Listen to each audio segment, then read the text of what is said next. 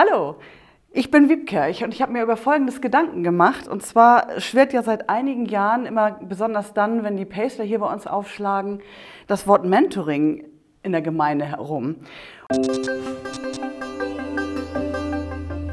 Und vielleicht wisst ihr schon ganz viel darüber und vielleicht ist es einfach eine Worthülse für euch, die so ein bisschen mit Leben gefüllt werden muss.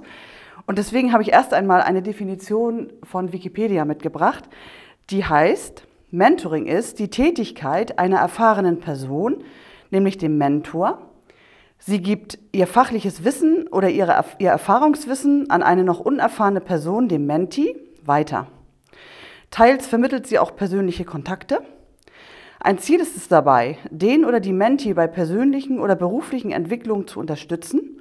Bereiche, die in Mentoring-Beziehungen thematisiert werden, reichen von Ausbildung, Karriere und Freizeit bis hin zur Persönlichkeitsentwicklung, Glauben und Spiritualität. Soweit Wikipedia. Dazu gibt es auch noch eine Geschichte aus der griechischen Mythologie. Da war Odysseus auf dem Weg nach Troja in den Krieg und hat seinen Sohn Telemachos seinem Freund Mentor anvertraut. Und zwar mit den Worten, erzähle ihm alles, was du weißt.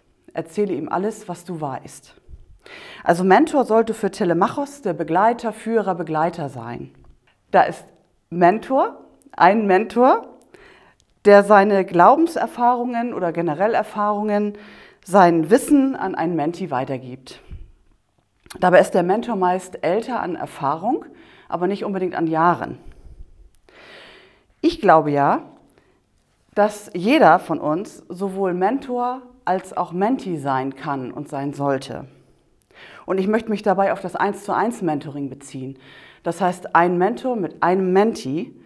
Das hat Jesus in seinem engeren ähm, Jüngerkreis vorgemacht, äh, und zwar mit Petrus und Johannes. Da, das war da ein gutes Beispiel.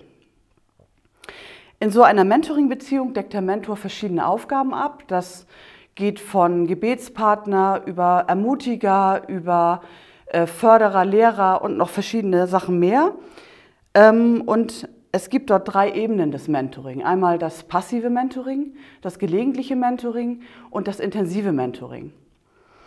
Beim passiven Mentoring ist das so, dass sich jemand ein Vorbild sucht, irgendwie beeindruckt ist ähm, und sich da etwas abguckt, das heißt etwas liest von ihm, etwas hört oder sieht über ihn und da dann eben das passive Mentoring geschieht, beziehungsweise auch, kann auch unbewusst sein. Ähm, beim gelegentlichen Mentoring ist das so, dass jemand sich gezielt zum Beispiel einen Seelsorger sucht oder einen Lehrer, einen geistlichen Lehrer und den ab und zu besucht, sie sich austauschen, in größeren Abständen vielleicht auch sogar.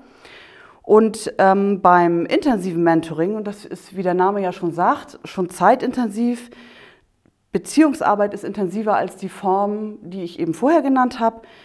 Da ähm, treffen sich eben zwei Personen tatsächlich, darauf möchte ich mich am ehesten beziehen. Es gibt auch Mentoring in Gruppen, aber ich möchte mich auf diese 1 zu 1 äh, Beziehung beziehen.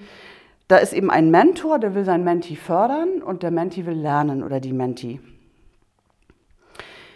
Mentoring-Beziehungen sind individuell und keine zwei sind genau gleich.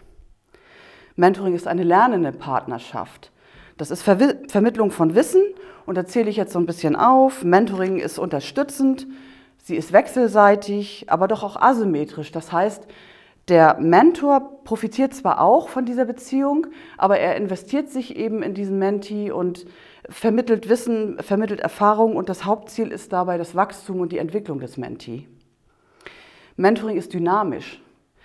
Die Beziehung verändert sich ist ja ganz normal. Beziehungen verändern sich von der Intensität vielleicht, von der Entwicklung her. Und sie ist zeit- und energieintensiv. Und das finde ich alles total spannend und das möchte ich praktizieren und das möchte ich unterstützen. Und ja, wozu das alles?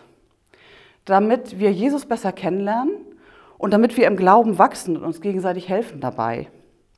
Und ich glaube, wer Interesse daran gewonnen hat, der sollte sich den nächsten Teil des Inputs auch noch anschauen. Da geht es nämlich eher um die praktische Ausgestaltung. Wie kann man so eine Mentoring-Beziehung angehen? Wie kann man das ausgestalten? Und ich hoffe, ihr seid schon mal so ein bisschen neugierig geworden und schaut euch das nächste auch an.